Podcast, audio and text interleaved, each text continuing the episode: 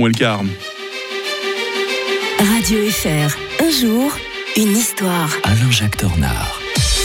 Bonjour Alain-Jacques Tornard. Bonjour Mike. Plaisir de débuter chaque nouvelle journée avec l'historien de Radio Fribourg hein, qui nous raconte l'histoire comme, comme personne hein, quand il nous fait ses discours comme ça. Bah tiens, on va parler d'un discours entré dans l'histoire. C'était le 19 décembre 1964. Euh, André Malraux qui rendait hommage à Jean Moulin au Panthéon. Hein. Ouais, il faisait un temps épouvantable ce jour-là. Ça donne encore plus de force aux images et il prononce un flamboyant discours en, hommage à Jean Moulin. C'est cette grande figure de la résistance française euh, qui avait été torturé par euh, Barbie et qui était mm. mort euh, sans avoir parlé. Et puis là, il, a eu des phrases extraordinaires. Entre ici, Jean Moulin, c'est mm. resté célèbre, mais aussi en, rendant hommage à, ceux qui étaient morts sous la torture et puis pire encore en ayant parlé parce qu'on pouvait pas faire autrement. Alors pour bien sûr, c'est devenu un symbole à la résistance, à l'occupation allemande, alors que André Malraux est une personnalité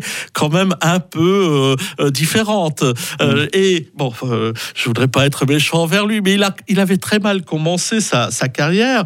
il était, s'était marié à une femme aisée en 1921. Ça lui avait donné une petite fortune pour passionner de culture orientale, s'orienter vers l'extrême-orient. Et en 1923, il part au Cambodge, qui était un protectorat français, en vue de piller et hmm. revendre quelques statues khmer. Ah, ah, oui, bah oui. Ce qui les vaut d'ailleurs à l'époque quelques ennuis avec la justice française, qui n'était pas évident. Il avait donc quand même un peu charrié. Mais heureusement, il va un peu se transcender avec les, grands ouvrages qu'il publie dans les années 30. Euh, le souvenir euh, de, du drame euh, en Chine avec l'attaque des Japonais, eh bien, ça va donner la condition humaine, ce fameux magnifique livre que, nous, que tous les étudiants étudiants ont lu, le prix Goncourt 1933. La guerre civile d'Espagne va lui aspirer aussi un ouvrage extraordinaire qui s'appelle L'Espoir. Alors pendant la Seconde Guerre mondiale, euh, il, est, il reste quand même assez en retrait. Hein. Il devient un résistant, mais comme on dit, euh, celui de la dernière heure. Euh, d'ailleurs, il a soutenu Drieux-La Rochelle, qui est un, grand écrivain lui aussi, mais plutôt du côté de la collaboration.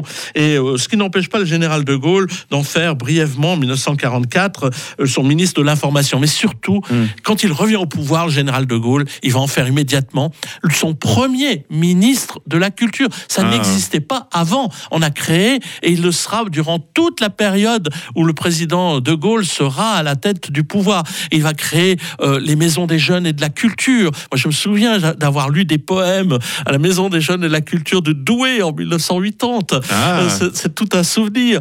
Et euh, il a, il a c'est lui qui avait ravalé toutes les façades des grands monument de France qui était très gris. Il a fait énormément pour la culture. On lui doit des phrases extraordinaires que moi j'ai gardées en mémoire.